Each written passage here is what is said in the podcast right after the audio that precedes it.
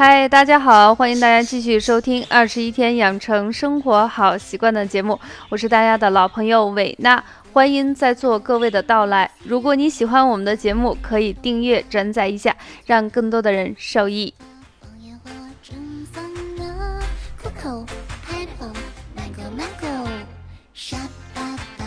呃，本来我是想找一个跟螃蟹有关系的这个歌曲，但是没有找到，只能放这首《咖喱咖喱》了。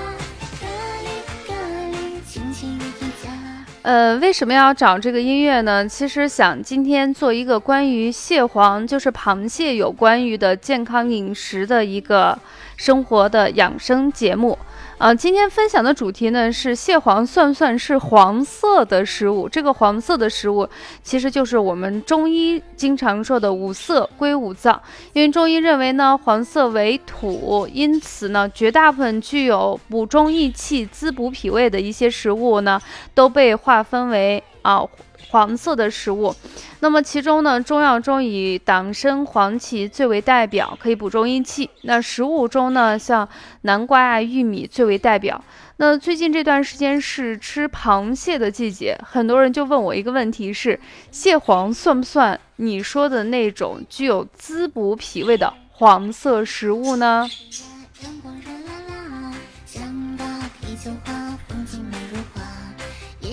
其实对于我来说，螃蟹这个东西我并不是特别熟悉。嗯，小的时候出生在青海，所以是吃着羊肉长大了。然后呢，等到小学的时候回到祖籍，就是陕西。陕西呢又是吃面的地方，所以螃蟹对我来说是一个既新鲜又陌生，但是也好奇的食物。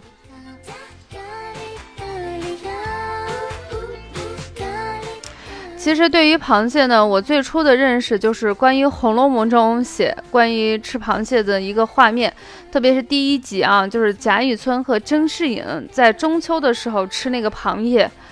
呃，可能小时候的我，我就觉得那一笼上上来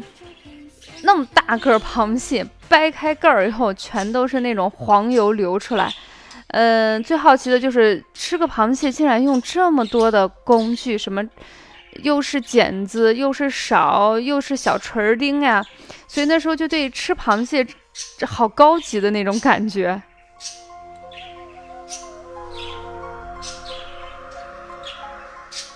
下来还有一段呢，就是湘云有一期，就是他专门就是把很多螃蟹放在蒸笼里头，随吃随蒸，然后这样可以保持这个螃蟹的新鲜度和鲜度。当时就想着，富贵人家真真的是还是挺讲究的，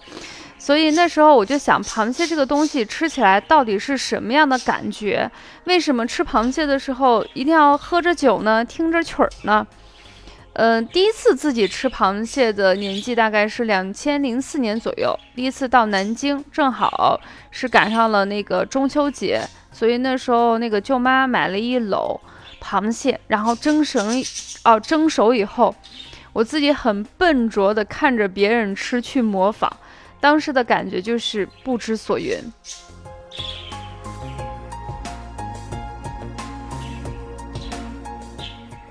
为什么不知所云呢？因为光顾吃了，就跟有点像那个猪八戒吃人参果，光顾吃了都不知道什么样的感觉。所以这些年来，就是自己家里人并不是十分去吃这个螃蟹，但是每一年到了那个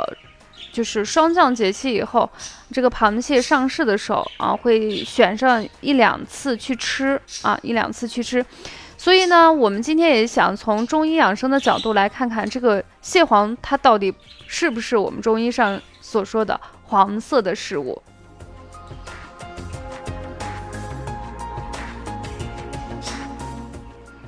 刚才也给大家说了啊，黄色的食物并不是以它的颜色仅仅作为一个参照物，最主要是看它的营养功效。那么从这个营养功效来说，我们的螃蟹还算是比较符合。黄色食物的一个功能，因为首先呢，螃蟹中含有丰富的蛋白质和微量元素，对人的身体有非常好的滋补作用。同时呢，它还可以抗结核，对于结核的一些患者呢，它的康复有非常大的功效。在《食经》中也记载啊，我们螃蟹可以开胃、润肺、补肾、壮阳、养血、活血。其中以蟹黄的营养价值最高啊，里头胶原蛋白呀、微量元素呀、钙呀、磷等营养物质被称为海中的黄金。所以从颜色和功效来说，我们的那个螃蟹中的蟹黄呢，它还算是符合黄色食物的滋补功效。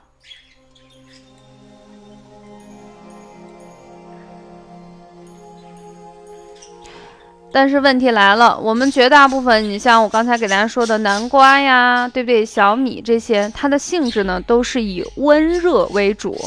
嗯，黄色食物中含有大量的维生素 A、D 啊，这样的话对于呼吸黏膜的保护、减轻胃肠炎有非常好的作用。其中的维生素 D 可以促进钙磷的吸收，能壮骨强筋。那么我们的螃蟹呢？它的性质是属于寒性的，所以从性味上来说，其实我们的蟹黄不是完美的，嗯，黄色食物，因为它的性味跟我们传统意义中的黄色的那种温热散寒还是稍微的有明显的不同，因为它是寒凉的。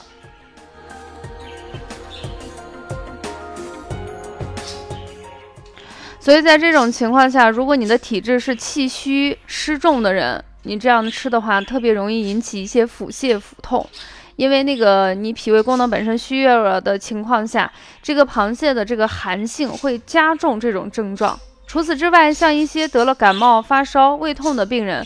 嗯，那么一般建议还是尽可能不要吃，即便是吃的话，一定要少量、少量再少量。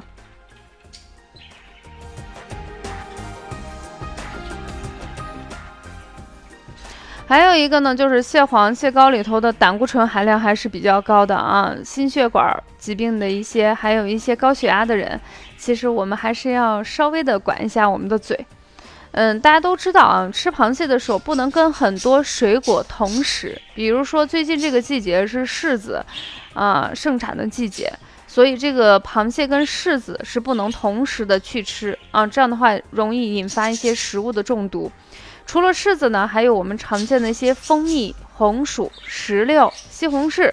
啊，兔肉等等这些食物。吃螃蟹的时候，最好不要喝一些冷饮，这样的话会导致一些腹泻症状的加剧。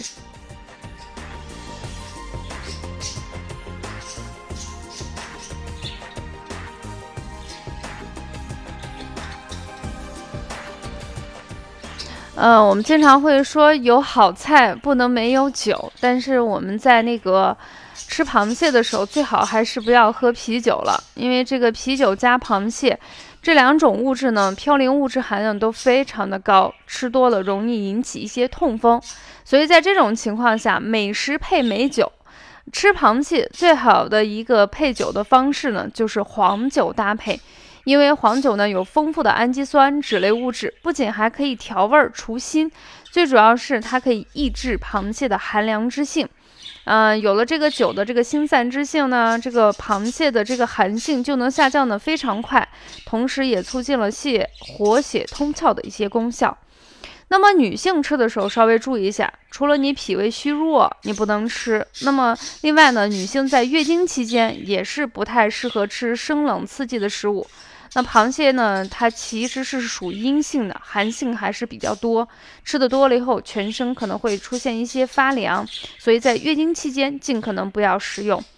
那么，除了你直接可以饮用黄酒以外，嗯，我们还可以给黄酒里头切一些姜丝，啊，放进去。这个姜呢，它有非常好的散寒作用。